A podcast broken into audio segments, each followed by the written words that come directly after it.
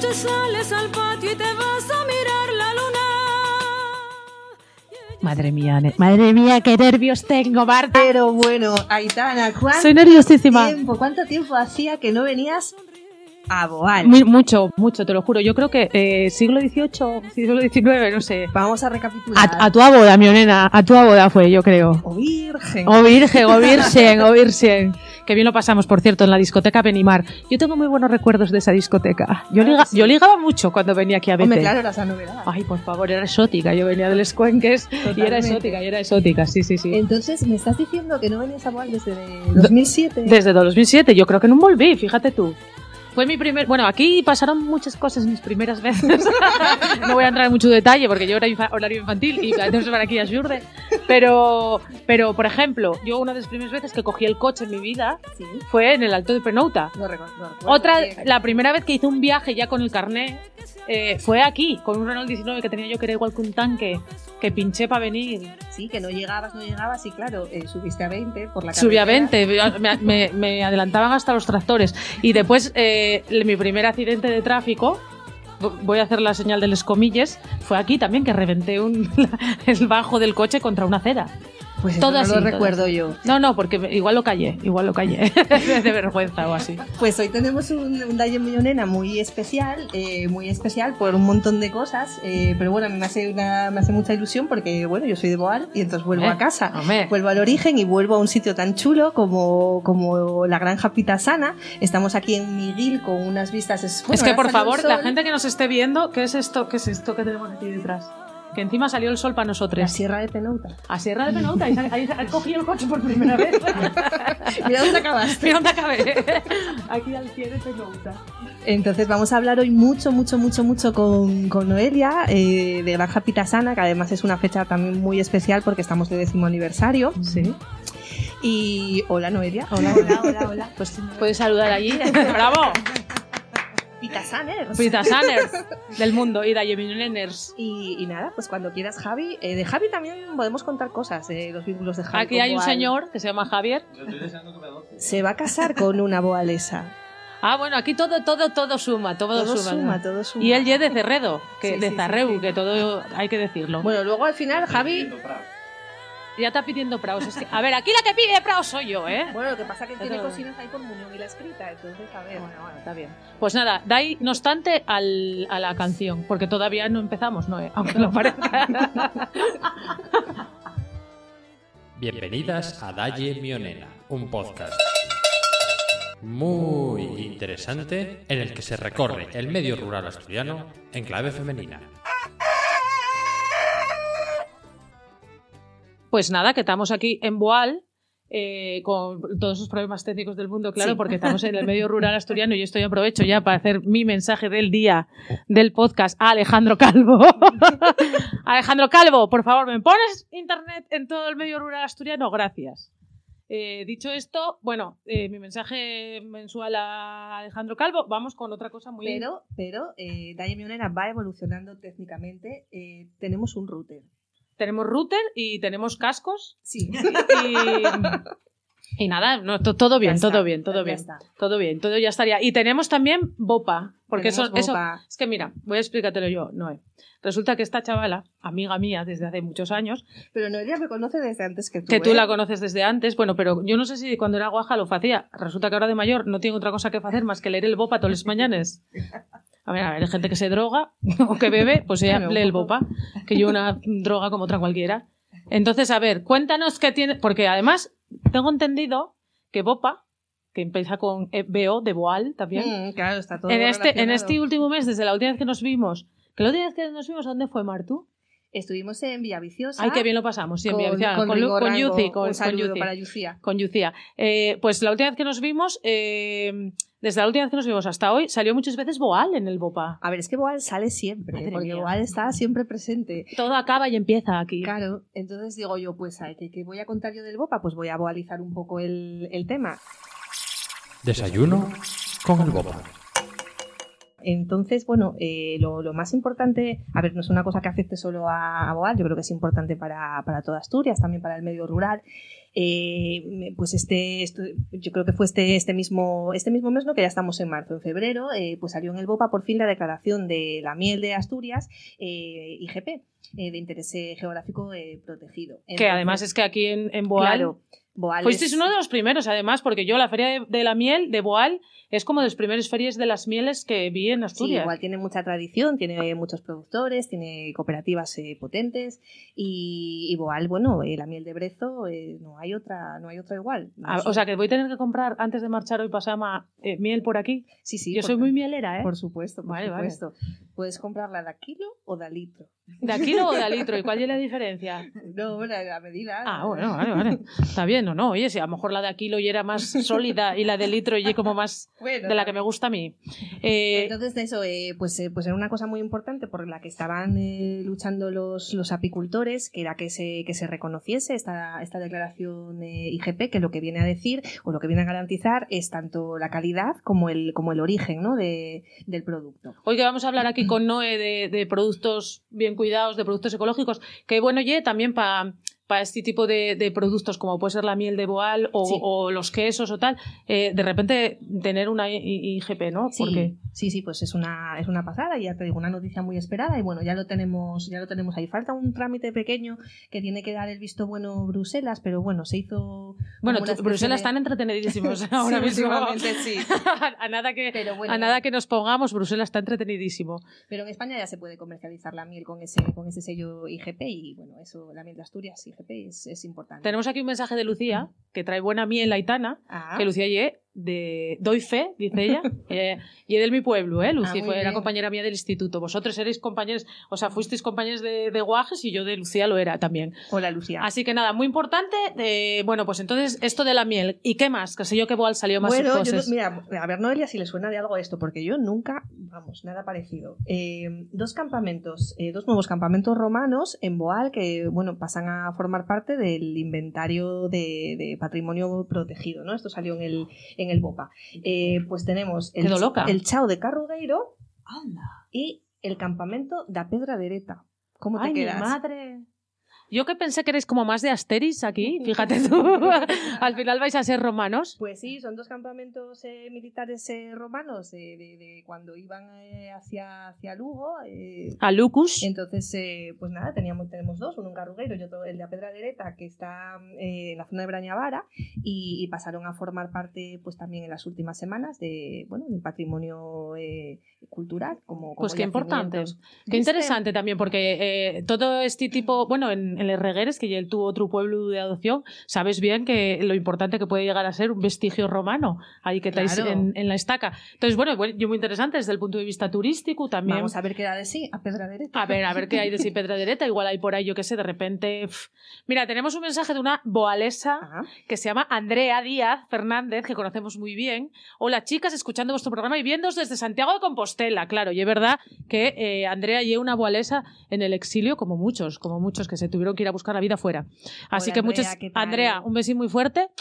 Ya sabemos, estoy aquí en el pueblo, no me vas a poder invitar a un café. Bueno, ya vendré otro bueno, día. pero igual vamos a ver a tu madre. Vamos a ver a tu madre.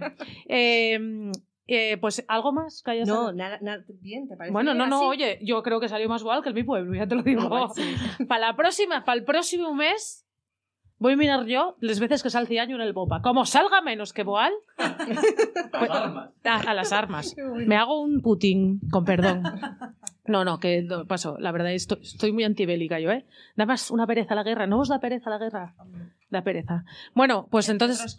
Entre otras cosas. Ahora, eh, creo que hoy vamos a tener a la señora Luciana Veros. Hoy vamos a tener tiempo de naveros, pero tampoco lo tenemos muy claro. ¿Puede, Puede ser, puede ser, puede Puede ser no que aparezca el tiempo de naveros. Como, como Lucía y como este sol, Que va y viene. que va y viene, y de repente pues vendrá y, y- o no. Entonces, Entonces mientras, dejamos ahí en stand-by esa conexión Dejamos en en directo stand-by. por si se produce. vamos, si se produce, y entonces mientras tanto, pues ya que estamos aquí invadiendo, porque sí que somos un poco Putin, invadiendo esta casa, que es siendo la casa de Ucrania y siendo Noelia Zelensky, pues estamos aquí en casa de, de Noé, en, en Pitasana, así que, bueno, pues muchas gracias Gracias a vosotras. por abrirnos, por abrirnos tu, tu casa. Eh, mm, yo, si quieres, vamos a empezar por el principio porque nos va a dar tiempo a hablar de muchas cosas. Pero, ¿qué fa- ¿cómo llegue una niña de Boal de repente decide que va a poner en marcha un proyecto como Pitasana? Bueno, pues muchas vueltas dieron la... me dio la vida para eso.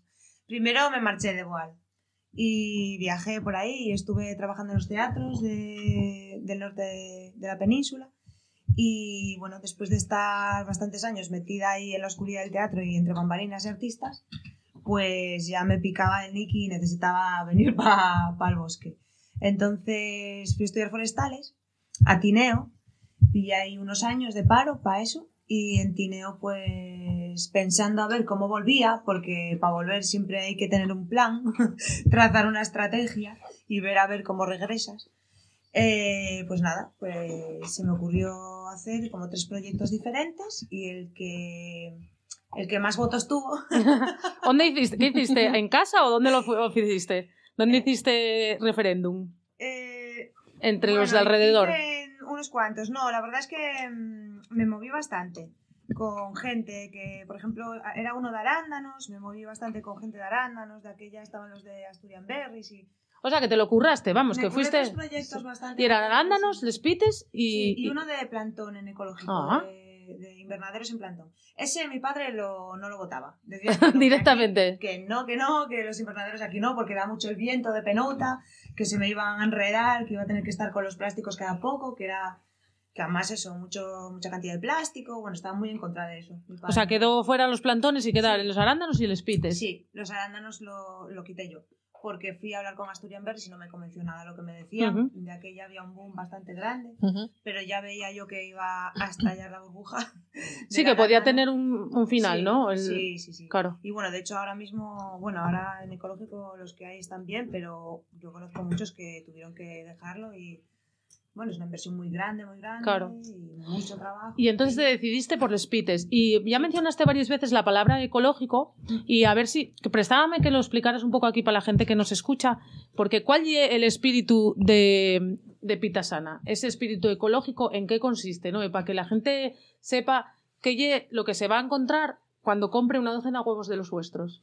A ver, para mí la palabra ecológico es un término, es un concepto y es una forma de vida, pero bueno, resumiéndolo un poco para la gente, eh, pues son productos que no tienen ningún tipo de química, ni tienen abonos químicos, ni tienen pesticidas, ni, bueno, ni tienen, tienen, los animales tienen los ciclos naturales, no se, no se les fuerza. Eh, y bueno, sobre todo eso, eh, no pesticidas, no químicos, no sintes, no eh, abonos con, con- Sí, con ningún tipo de cosa química o, o artificial. Claro, eso tiene muchas cosas muy positivas, pero también tiene cosas que lo hacen muy difícil, ¿no? Sí, sí, sí, producir en ecológico es complicado, sobre todo por el modelo, bueno, por el modelo de... El modelo que hay ahora, actualmente, eh, de consumo, es lo que lo hace más complicado. Porque como está todo dirigido hacia la industria y hacia que todos los proyectos sean industriales, cuando te pones a producir en ecológico, pues vas un poco en contracorriente. Claro, claro. Aunque ahora mismo eh, sí que se aplauda mucho eso desde Europa, pero digamos que es un poco superficial por, por hacer la papeleta. por- Sí, sí, sí, de, y como de quedases solo en la, en la parte de, o sea, como lo, lo que se ve, ¿no? En plan, hay que hacer productos ecológicos, sí, Sí. pero después sobre el terreno como que no hay... Estamos Claro. muy mal, hay Claro. que cambiar esto, pero no. Yo no veo que se vaya a cambiar. Es muy difícil porque ahora mismo está todo el mundo con el tema de.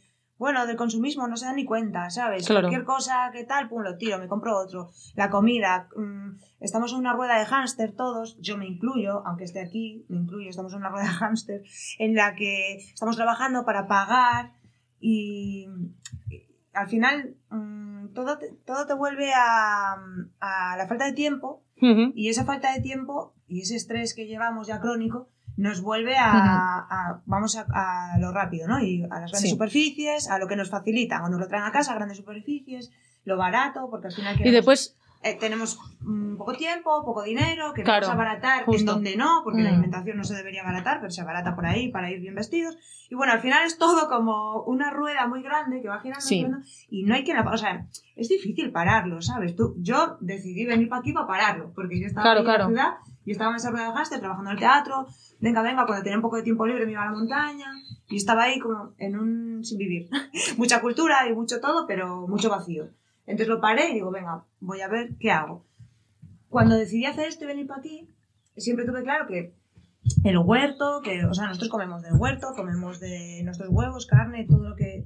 Que facéis, o sea, que vosotros mismos criáis o sí, lo que sea. sí, y para las pitas también quería lo mismo, pero al final Ujú. es... mm, Sí, te leía, perdona, eh, por contextualizar, te Mm. leía yo estos días en, en redes sociales que estás haciendo un poco de, de balance de estos 10 años de, de Pita Sana. y- Tenemos, tenemos público. Sí, Hola. Pablo, Eh, hola, Pablo. otro componente de pita sana. Claro, claro. ¿Sabes lo que lo único que te falta? Y que no es mujer, si no invitábamos te. ¿Sabes que Bueno, pero eres muy femenino, es tiene trabajo. una parte de femenina Ah, muy- bueno, pues ven. Pasa que tenemos a Alejandro Calvo, al, al consejero, a ver, queríamos que se operara, que se, que se pusiera mujer para invitarlo. Pero puedes, puedes saludar, ¿eh? Puedes saludar.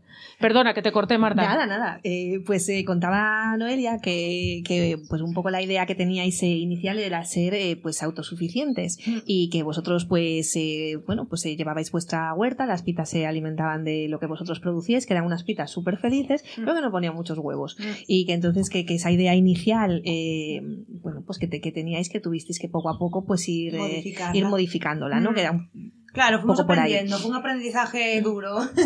el de las pitas es un mundo, la verdad, porque bueno, nada las trae, nada las lleva. Se asustan un poco, bajan la apuesta, la alimentación tiene que ser muy exacta, con la proteína, la cantidad de proteína. Yo al principio decía, venga, pues grasa, pipas de girasol, eh, proteína, pues caracoles y lombrices y tal. Eh, luego le damos eh, escalda, como trigo, que se da muy bien, maíz y venga, y berzas a tope, y calcio. Ujú. Eh, pues a las berzas le damos el calcio y tal. Y luego todo lo que piquen ellas por ahí, y desde fuera se ve como muy perfecto. Pero claro, eh, 500 gallinas comen mucho. Y 500 tenéis. ahora A, a tenemos 500, 1100. porque tienen 1100. Sí, luego abrimos el segundo gallinero para solapar las producciones, porque esa es otra. La gallina tiene un pico de puesta, luego baja y luego eh, deja de poner, entonces ahí tienes que tener otro lote preparado para que... Nunca, nunca es algo estable. Claro. Eso es lo difícil. El mercado baja y sube también, porque la gente que consume pues se va de vacaciones, deja de consumir, o navidades, o sube, baja, sube, baja, la producción sube, baja, sube, baja, y todo depende también pues de- del tiempo que haya, de, de la comida, de... Eso pasaba en casa de mi abuela, que de repente mi abuela eh, hartábase a hacer bizcochos porque tenía huevos que no sabía qué hacer con ellos y de repente no había huevos. Claro. Claro, porque les pites. Pero yo volviendo un poquitín a lo que de- a lo que decías antes de la rueda del consumismo en la que en la que estamos, a mí me parece súper interesante. No sé con quién lo hablábamos también en un podcast, porque ya es cierto que les nuestros hueles y les nuestras madres no escatimaban en comprar comida ri, o sea, en carne de la buena, en pescado rico, en huevos de casa si podía ser, y sin embargo nosotros, y digo nosotros por, por lo que tú dices, ¿no? Porque al final nuestra generación o incluso nosotros alguna vez, ya que eh, vas al súper y dices, ay, mira, eh, pollo aquí a 2.50, venga, para casa, sin pensar, o sea, y tenemos todas las herramientas que no tenían ellos para pensar, coño, ¿cuál es la trazabilidad de este pollo? ¿Qué dan de comer? ¿Dónde tal? ¿Cómo lo criaron? ¿Sabes? ¿Hormonaron o no, no hormonaron? Y no lo hacemos. Eh, Simplemente ahorramos para eso, para comprar una camiseta o para ir de viaje a Finlandia. Sí, eso. Y no y entonces yo creo que sí es cierto que, que lo que nos queda allí muchas veces eh, cambiar eh, las dinámicas sociales no las dinámicas nuestras no solo muchas veces eh, en este podcast lo hacemos mucho criticar a los gobiernos. Pero quiero decirte que, que está muy bien criticar a los gobiernos porque bueno hay que también muchas veces eh, a los que deciden pues traerlos a sabes a la calle pero también hay que esmingar a a los clientes, a nosotros mismos, ¿no? Yo muchas veces, como tampoco este podcast lo escucha el Mimozu, lo digo, yo muchas veces digo al Mimozu, mm, ¿por qué compras eso? Esto, este pollo de 2.50. Ya, ya, Que, ya. que Yo lo de los pollos, esos los hormonados, no puedo con ellos. De hecho, nosotros comemos pito de calella siempre. Tenemos nuestro cordero, nuestro pito de calella y... Aquí la verdad es que comer, comemos muy bien. Somos muy chivaritas. Pablo, pon cara, frunce el ceño, ¿eh? Frunce el ceño. Sí, sí. Pero bueno, no, claro, que al final y es verdad que eh, eso es una cosa que tiene que cambiar en nosotros. Vosotros lo cambiasteis, tú lo cambiaste y, y vinisteis para aquí y, y lo, y lo hicisteis o hicisteis un proyecto de vida.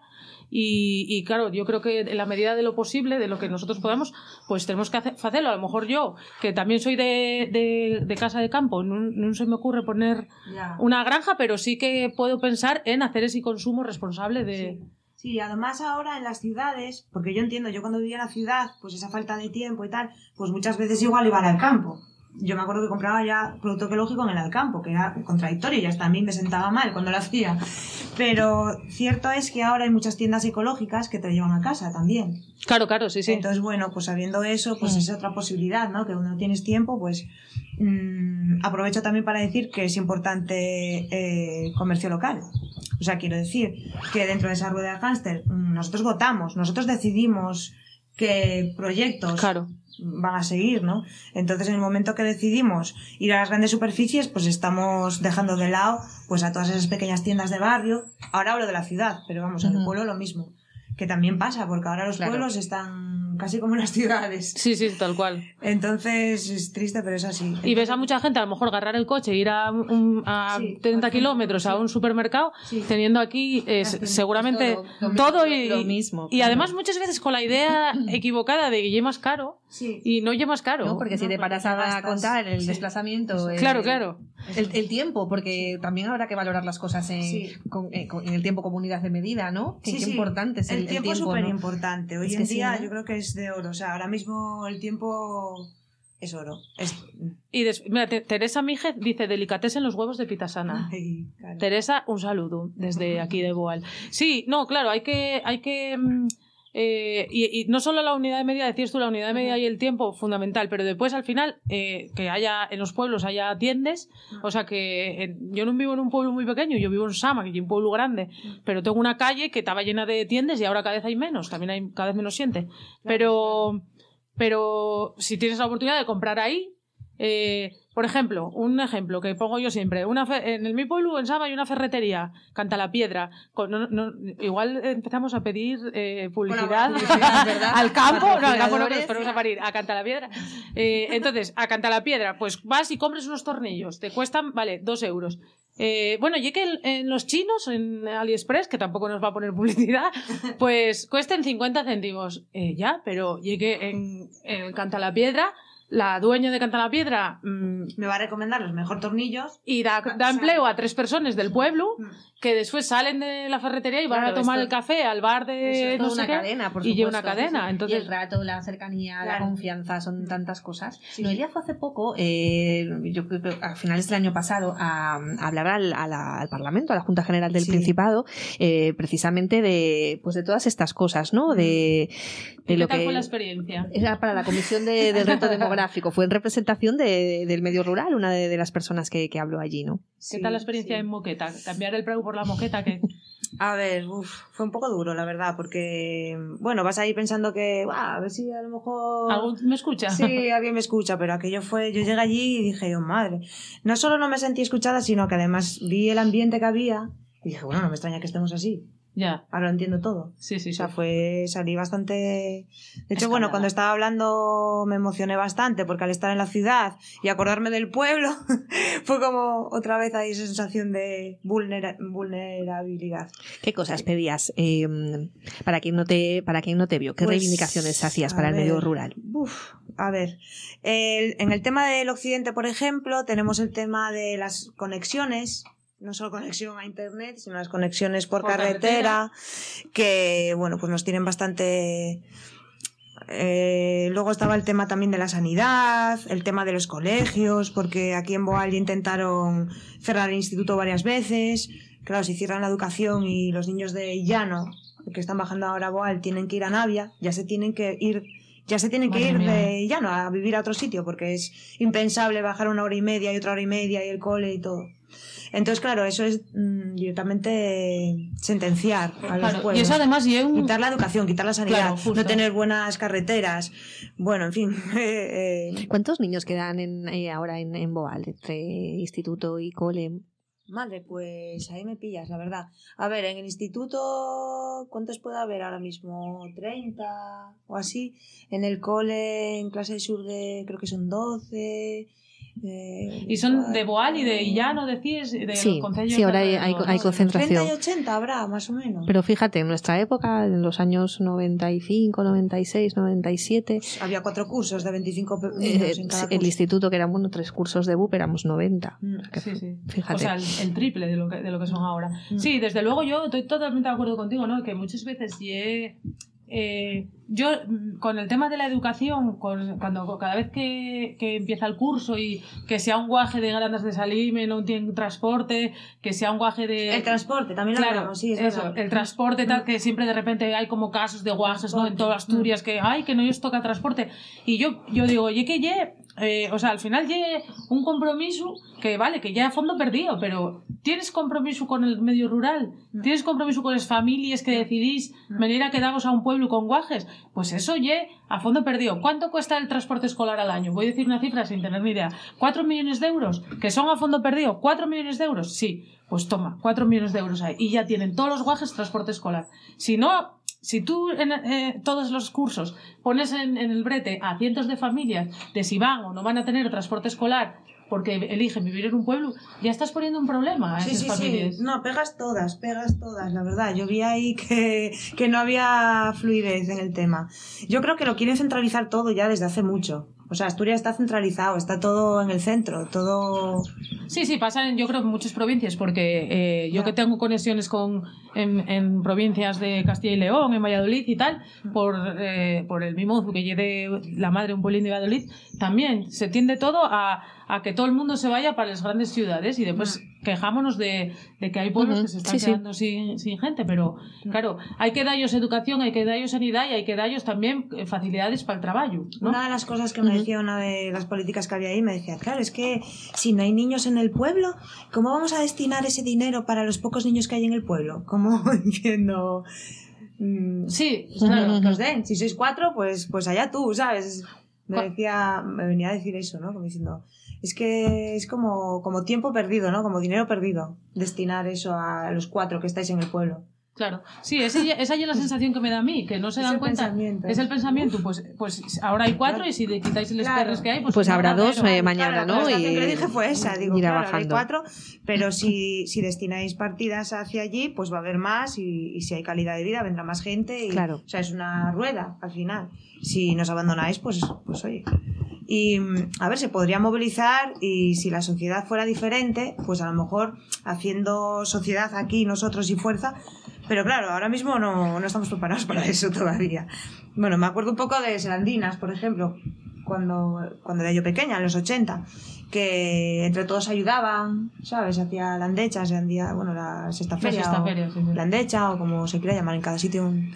y en cada domingo pues se iba a una casa pues a hacer la matanza o a hacer la hierba seca o a... y eso ayudaba mucho al pueblo.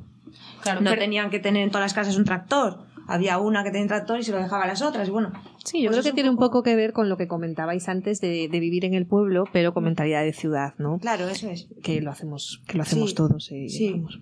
Sí, Sí, sí, poco a poco a poco pues va, va cambiando, se va cambiando también pues el sector primario cada vez eh, pues es más, más testimonial. Está asfixiado, está asfixiado, está fatal. O sea, el sector primario está a punto de... de explotar. Porque tienen además muchos problemas. No sé si al final va a entrar Luciana Veros. ¿Sabemos algo de Luciana Veros? Vamos a llamarla, la llamamos en directo. No sé, llámala, prueba a llamarla. Porque una de las cosas que precisamente quería hablar Luciana Veros, y como algo que, eh, aunque nos pille de cerca, en realidad parece tan lejano como la guerra de Ucrania, sí que afecta en este caso al sector ganadero, porque eh, ya se calcula que va a subir el, el precio de Ah, los sí. cereales. Hombre, claro. Porque el maíz. de- viene- vienen casi sí, todos sí. De, de ahí, de la Sí, zona de. Ucrania Sí, y sí, de sí. esa zona, Sí, sí, esa sí. zona del este de Europa. Entonces, eh, ¿el qué? Buzón de voz. Bueno, tenemos nosotros, tenemos nosotros mejor cobertura que ella. eh, Que ella en entra. fuego. Bueno, ella iba a hablar de, de, de eso, de la guerra de Ucrania, ¿no? Nos Sí, eh, hoy llevaban a, a portada de la edición digital de La Voz del Trubia eh, la subida de los cereales, del precio de los cereales y cómo estaba afectando pues eh, pues a bueno a todos los ganaderos y agricultores, bueno, pues claro, el forraje de los, de los animales. Mm. y iba a centrar el- la intervención en, en eso porque bueno estaba ella muy muy puesta iba a hablar también un poco de estamos en vísperas de- del 8M del, del día de la mujer.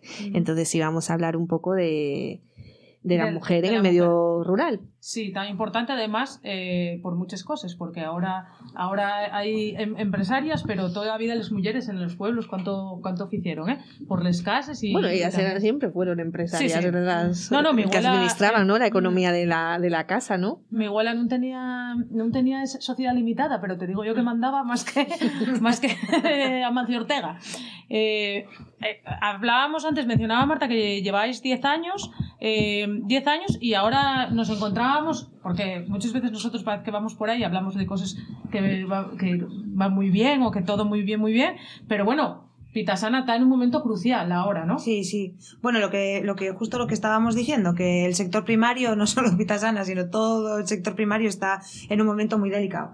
Sí es verdad que el sector de avícola, si cabe más, porque hace poco empezaron a subir mucho las materias primas, subieron los piensos muchísimo, subieron los cereales, bueno, subió el gasoil, claro, quien tiene que repartir, el cartón, los envases, subieron todo el, precio de, de la venta de animales.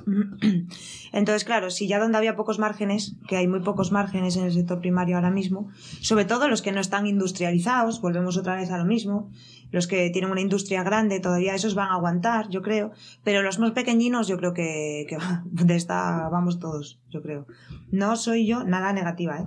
pero, pero vamos, que lo estoy, yo tengo un grupo de, que es a nivel estatal de, de avícola y en, De pequeños productores también, Sí, o un poco sí, de todo. campero y ecológico. Bueno, en avi- eh, avicultura, ¿eh? Y están pasándolo fatal porque ya hace tiempo que en Andalucía bajaron mucho los precios por el tema de, de las granjas industriales. Ahora hay muchas granjas industriales ecológicas también. Entonces, pues esa gente abarata mucho los precios. Entonces la gente, como va a las grandes superficies a comprar, pues ya compra huevos ecológicos de grandes, de, Claro. de industriales en las grandes superficies, que es todo como, como ¿Y un sinsentido? sin sentido. Sí. Y, y entonces nada, pues los pequeños nos estamos asfixiando entre que ya había poco margen y que, y que subieron mucho todo, pues poco a poco eh, pues vas quedándote sin oxígeno hasta que dices, bueno, pues hasta aquí llegamos. Porque Y- sí, lo que sí es cierto es que, por ejemplo, a vosotros, eh, ¿no? La venta va bien, ¿no? O sea, Sí, quiero sí. decirte, la venta va bien, lo que se complica allí como la producción, ¿no? Sí, bueno, es que es complicado. El mundo de la avicultura es complicado en sí, ya de por sí, por lo que os decía, porque hay que tener en cuenta esa- las subidas, las bajadas de las ventas, las subidas, las bajadas de la producción. A las gallinas nada las trae, nada las lleva y tienes que tener mucho cuidado, sobre todo en ecológico, no las puedes tratar.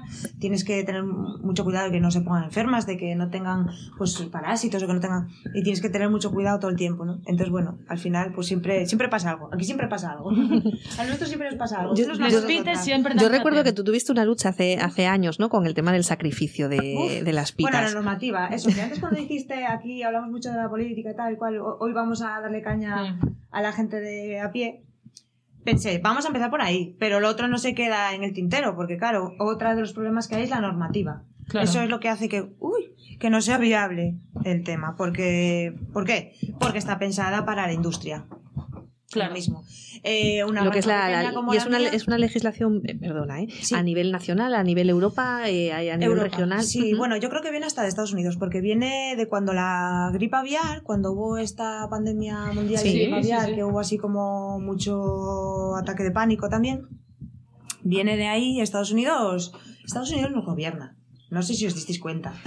Sí, Pero- yes, yes. o sea, estamos influenciadísimos. Todo esto que está pasando viene de ahí. La forma de consumismo y todo el hecho de que consumamos así en el pueblo viene de ahí. Todo viene de ahí. Y esto viene de ahí también. Entonces, bueno, mm, dicho esto, eh, estamos con las mismas normativas que las grandes granjas. O sea, una granja de 20.000 gallinas tiene la, La misma que tú. La misma que yo. Sí. Entonces, ¿qué pasa? Que las gallinas cuando terminan el ciclo de, de puesta, eh, nos obligan a matarlas. Aquí no viene ningún matadero, porque aparte, otra de las cosas Tenemos que- a Lucía, me está Ay. entrando por el pinganillo la información. Pero no, acaba, acaba esto, acaba esto. Otra no, de las no. cosas que... mm, A ver, que me voy, que me voy. Que pasan aquí es que centralizaron los mataderos también. Sí. Entonces, bueno, los mataderos, no hay mataderos. El matadero más cercano es de Lugo, pero es industrial también, Ujú. tiene trailers, aquí no llega. Por 500 pitas se ríen de mí Claro. cuando le digo tengo 500 pitas. Entonces, mm, no hay mataderos y no hay posibilidad de hacer eso que me piden, que es matarlas. Eh, no me dan opciones. Yo llevo, pues eso, la primera opción que les di yo era de donar las gallinas a las paisanas del pueblo. Porque decían, ay, fía, pero ¿cómo? ¿Vas a matarles? Pero si todavía ponen, pues si es gallinas tal. Bueno, pues entonces digo, bueno, pues nada, voy a hacer unos lotes y, y a Sí. que vengan las paisanas. Y que se lo dije a la consejería. La consejería me dijeron que bueno, que tenía los autocontroles, que estaba todo bien, que era una granja pequeña, ecológica, tal. Pues que lo hiciera. Y estuvo unos años haciéndolo. Hasta que, por cosas de la vida, una persona llamó y bueno, se complicó la cosa y entonces ya me mandaron una carta que me dijeron que ya no más podía hacerlo, porque por normativa que no se podía hacer. Entonces la opción que me dieron es matadero Que tú no querías matar al Spiter. Porque esas, esas pitas, eh, ¿cuánto tiempo, no sé, cuántos años más podían A vivirlas? ver, una Eh, pita... una pita sana. A ver, una pita sana, eh, marrón, porque claro, no es lo mismo una pita de calella que se nace en la granja y tal, que te puede durar 8 años o 12. Una pita de estas que mm, en realidad las pitas marrones pues ya vienen, eh, digamos, hacen una selección genética. No, no, no, no son, no son modificaciones genéticas, Claro, sí, sí. son Selecciones, de- o selección sea, natural, natural, sí, eso, de gallinas que ponen mucho. Entonces, claro, esta gallina se desgasta más porque pone más. Ah, y, y- y dura menos. Y dura menos. ah, eso mira. es.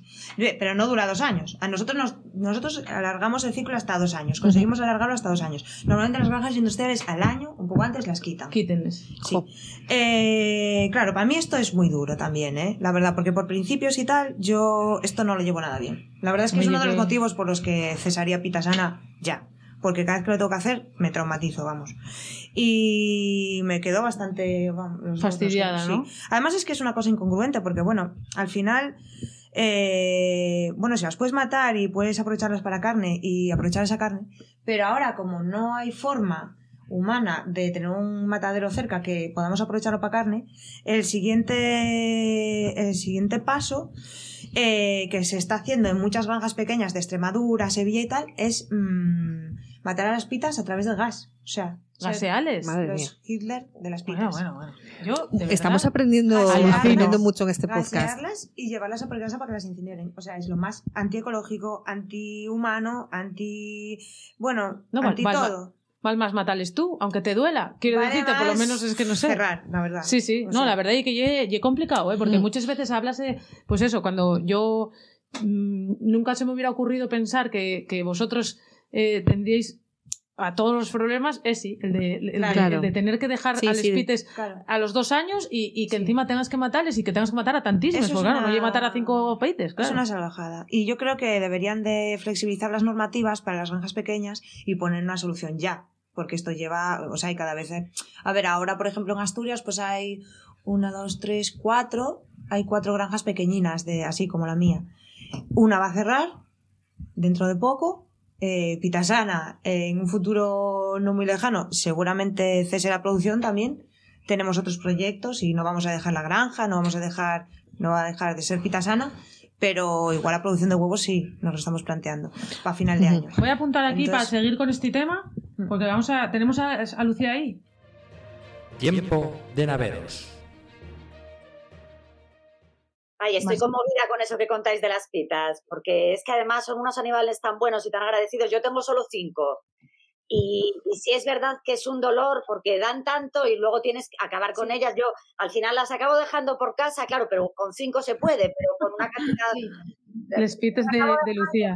pena, ¿sabes?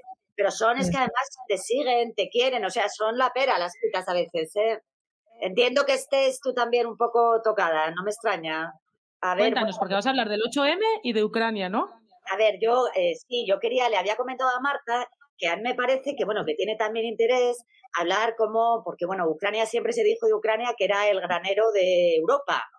Eh, bueno, pues fue siempre un territorio codiciado porque tiene una- unas condiciones de fertilidad para, para plantar cereal que, bueno, pues son incomparables a otros lugares. De hecho, una de las preocupaciones que hay ahora en el sector ganadero, que sabéis que está al límite en nuestro país y, y en, en esta región, es el tema de cómo va a afectar eh, la guerra de Ucrania al- a los piensos, ¿no? Eh, ya ellos tienen ahora mismo una crisis de rentabilidad porque eh, los costes se han disparado y mientras que los productos siguen eh, en el mercado a los mismos precios o a menos, eh, y Ujú. ahora, bueno, pues por ejemplo ayer, no, el lunes, el lunes en la lonja de, de León ya se, se notó que estaban disparados los precios de los cereales, había mucho nerviosismo, eh, porque bueno, pues un 17% del cereal de España se importa de Ucrania, eh, y bueno, pues por ejemplo el, la cebada y el trigo aumentaron un quin- en 15 euros cada, cada uno. Está subiendo, no se Vale. llegó, por ejemplo, en el mercado de maíz no hubo un acuerdo entre compradores y vendedores porque eh, había mucha disparidad de criterios y bueno, pues hay mucho nerviosismo a que encima una carestía de los piensos eh, con- complique aún más una situación ya complicada, ¿no? Muy complicada. Eh, bueno, pues eso os quería contar, que, estamos en un mundo global donde a uno cae y le salen moratones a todos, ¿no? Entonces, bueno, pues era una de las cosas que hablado- había hablado con Marta. Y la otra, El 8M, sí, aquí en, en, en- en mi consejo están tejiendo todas ganchillo porque van a vestir, van a abrigar grau entero. Están todas las mujeres, sí, sí, van a hacer una, una eh, mm, intervención de estas de, de arte urbano eh, y están tejiendo todas en común, que eso hace ye como el antiguo lavadero, o sea, se juntan todas a tejer y ahí no sale nadie vivo. Eh, y, y bueno, nada, van a, van a poner grau muy guapo. Por ejemplo, aquí en Borondes me comentaba ahora una vecina que van a, a- a tejer en un puente donde se juntaban las mujeres a coger agua. qué guapo, Sí, una qué cosa muy guay. en Borondes, en un pueblo de Grau. Bueno, Eh, anda, pues qué chulo. sí, una Lo cosa bueno muy- es que ahora muchos pueblos, ¿eh, Lucy? Se hacen cosas del 8M, en to- casi todos los concejos.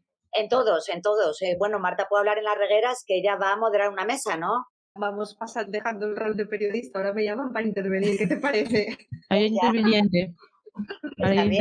Sí, organizaron una cosa muy guapa que es para hablar sobre la evolución de los oficios en el medio rural. Entonces van tres paisanas de, de allí que fueron molineras y, y bueno, pues yo voy pues como pues mujer que vive en un pueblo y se dedica pues a otro tipo de, de oficios que no tienen nada que ver con, con los oficios eh, tradicionales. Bueno, el de molineras pues está extinguido directamente. Sí. Entonces, bueno, las dejaré hablar a ellas, yo creo que será mucho más Pues interesante. interesante me parece, la verdad. Eh, yo en eh, lo que voy a hacer el 8 de marzo, básicamente, ya ir de manifestación. Ahora eh, voy con los pandereteres por todos los lados, ya lo Qué sabéis. guay. Sí, sí. Lo que pasa es que hoy llamaronme les mujeres del carbón, entonces estoy ahí, no sé, tendré que dividirme. La mitad con los pandereteres y la otra mitad Con con, las con los carboneres. con los de- del carbón. ¿Tú dónde vas a, qué vas a hacer tú el día 8, Lucy? Yo voy de manifestación con las mis amigas también. Hombre, Sí, sí, yo voy a la manifestación del 8M porque me parece muy importante y además creo que, que, bueno, después de haber montado la que montamos, que montamos el COVID, nada, hay que ir a, a pasearse. Y, eso de Putin, ¿no tendremos nosotros la culpa también? también tendremos la culpa, claro, porque ¿Te no abrazar? callamos. Sí, no, que si enlazamos, igual sale la culpa. Bueno, Sí. Reina, pues nada, préstanos mucho tener otra vez tiempo de naveros. Ya, sí, sí, sí.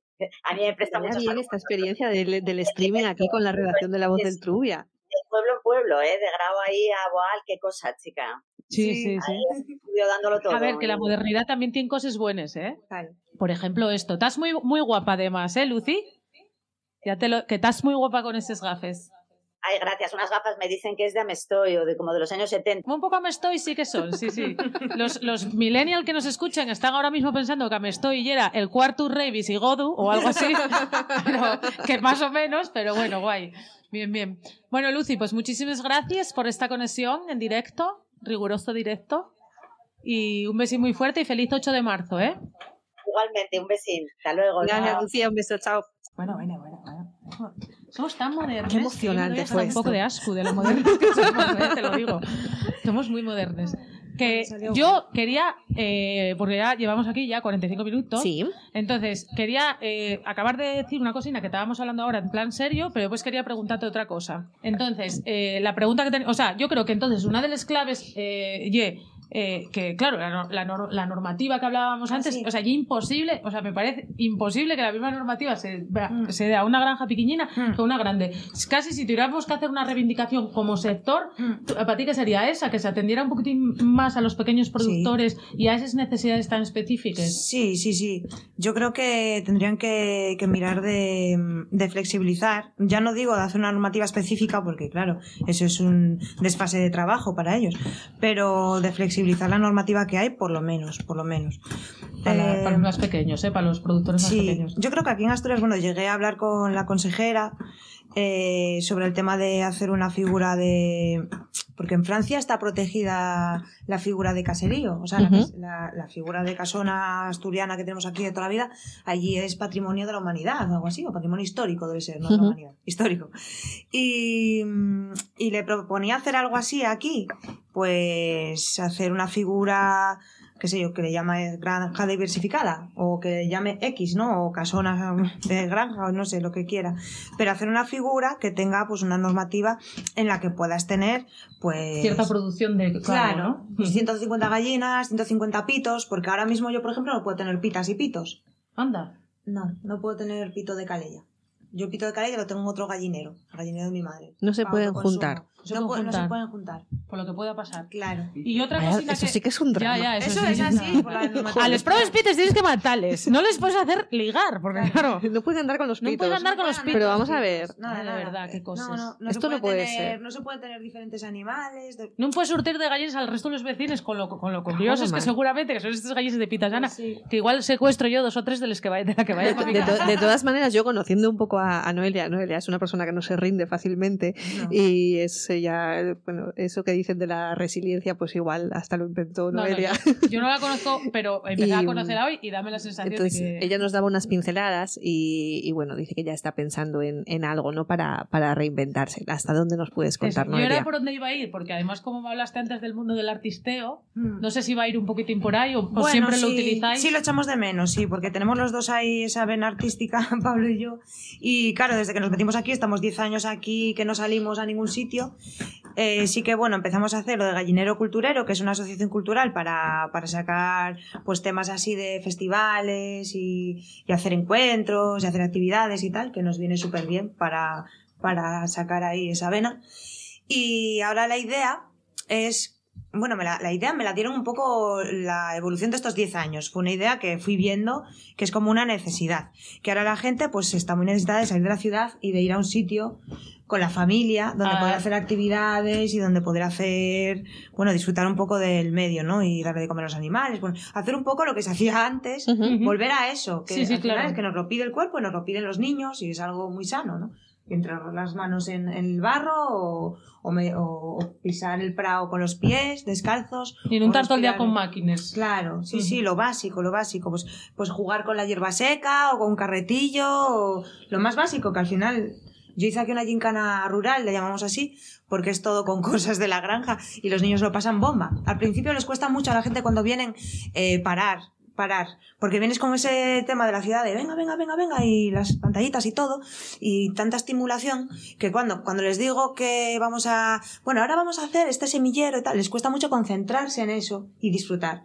Luego disfrutan, ¿eh? porque además es muy divertido, porque Ujú. vamos encontrando pistas en diferentes puntos y vamos a por el tesoro, y hay juegos aparte de trabajar, pero, mm, pero es como, ¿y solo hay un carretillo? Me dicen, las- ¿no? Por ejemplo, una de las cosas que me decía un paisano de una familia, ¿solo hay un carretillo? Digo, sí, sí, solo hay un carretillo. Y, y gracias que es de metal y no es de madera. ¿Sabes? Porque es como, ¿qué tiene? ¿Que haber cinco carretillos para que sea divertido? Quiero decir, al final no lo pasamos Ujú, súper bien con claro. un carretillo haciendo esa actividad, pero las sensaciones de siempre más, ¿no? De, Sí, uy, sí. qué, qué, qué, qué poco, qué poco, qué poco. Y bueno, al final, con ese poco, los niños lo gozaron, lo gozan, lo gozan con Los niños y los mayores, estoy segura. Sí, que los, mayores también. también. Siempre salen con una sonrisa de satisfacción porque, claro, ven a los niños felices, Sí. ellos están tranquilos, a veces participan, a veces no, los más así y tal no, y los más entregados pues participan.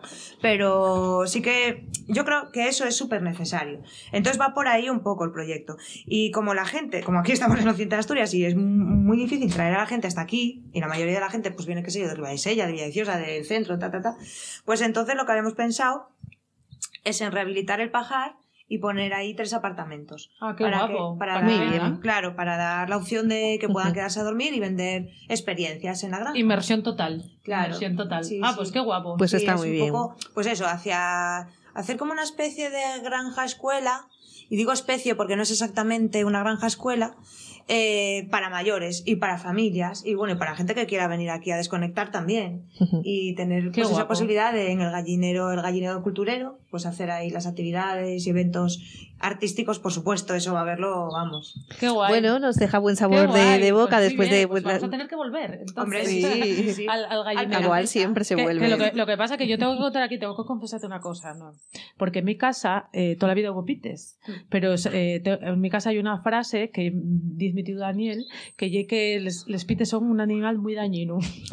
Ella, di- él dice que es muy dañino porque, claro, él... Son dinosaurios. Claro, son dinosaurios. Y él decía, ¿Y que tú pones el Spites en un prau Sí. y, y Te te, lo, y te lo destrozan? Sí, Entonces, sí. para mí Tiburana va al dañino. Pero bueno, en realidad, eh, yo estoy muy de acuerdo con Lucy, porque es cierto que acabes cogiendo ellos hasta cariño. Eran Mm. muy- son muy simpáticos. Sí, sí, además. sí, sí. Yo cuando me igual ellos abría la puerta del gallinero y salían corriendo, entonces, además son muy simpáticos, sí, verdad. Corren como dinosaurios, Mm, eh, eso son, también. son eso, saurios, sí, sí, eso son, también lo es son. cierto. Son los saurios que nos quedan. Bueno, pues nada, el Spites de Pitasana van a, a- a pasar a ser después un poco de todos, cuando podamos venir aquí a tener una, una inmersión eh, total en la granja. Seguro que os va muy bien porque estoy de acuerdo con Marta en que se os ve que sois unas personas que vais a, a tirar para adelante y mezclar el mundo del artisteo ahí ya me parece lo más. Sí, O sea, sí, la música, que es- esta casa está llena de instrumentos, eh, un poco también por Jorge de tu padre, vamos a mencionarlo, ya que esta casa fue un poco también idea de él Sí. que era músico además Jorge y, y bueno pues nada eh, yo creo que el ambientín de ese ambientín de artista de músico y de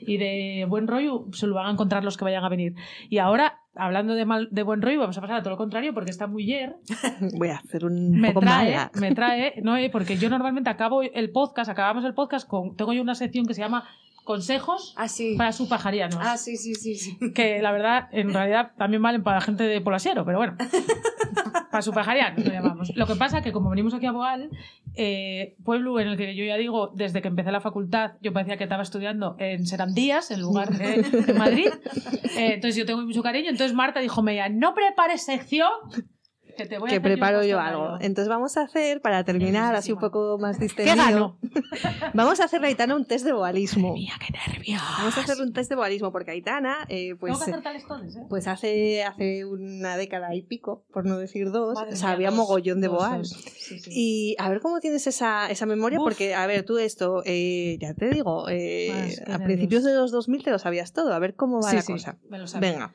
eh, son 10 eh, 10 preguntas. 10 preguntas. Voy allá, voy para allá. A ver. ¿Puedo pasar palabra y después.? eh, y Puedes incluso, puedes incluso recurrir al comodín de Al Pitasana. comodín. Vale, vale. ¿Vale? Como Venga. dice Pitasana, pita, pitasanadín. Voy a empezar- Pitasana, comodín. Pitasan-. Pitasanín. Pitasanín. Venga, pitasanín. Venga. Vale. A ver, Venga, sin- primera pregunta. yo creo que esta te la vas a saber. Uf. Vamos a ver, ¿dónde se pueden comprar los famosos suspiros y coquitos de Boal? Bueno, en el casino, eso ya es facilísimo. Muy bien, muy Los bien. suspiros del casino. Sí, sí, sí, sí. A ver, esta igual tienes que pedir el, A el ver, comodín, vamos, a ver. el, el pitasanín. ¿Cómo se llama el campo de fútbol de Boal? Oye, Lucé. Sorpréndeme. Llaviada. Ahí la tienes. Porque se parece a la Viana, la verdad. Muy bien, Se Aitana. Oye, estás en plenas facultades. Uf, había, vaya nervios. Yo no sé, o sea, esto, esto debería contar por si fallo otra. Pero bueno, Venga, esta antes lo comentamos en el podcast, supongo que te, que te acuerdas. Eh, variedad de miel de Boal. Te doy tres opciones.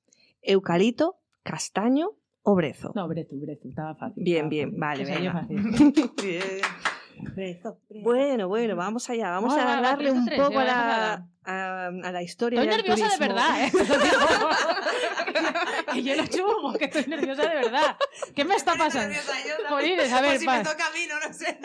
Ay, Tana. A ver, a ver. a ver. Em, ¿Dónde se pueden encontrar pinturas rupestres en Boal? Madre mía. ¿No me das opciones aquí? No te doy ¿A qué va del opciones. domo?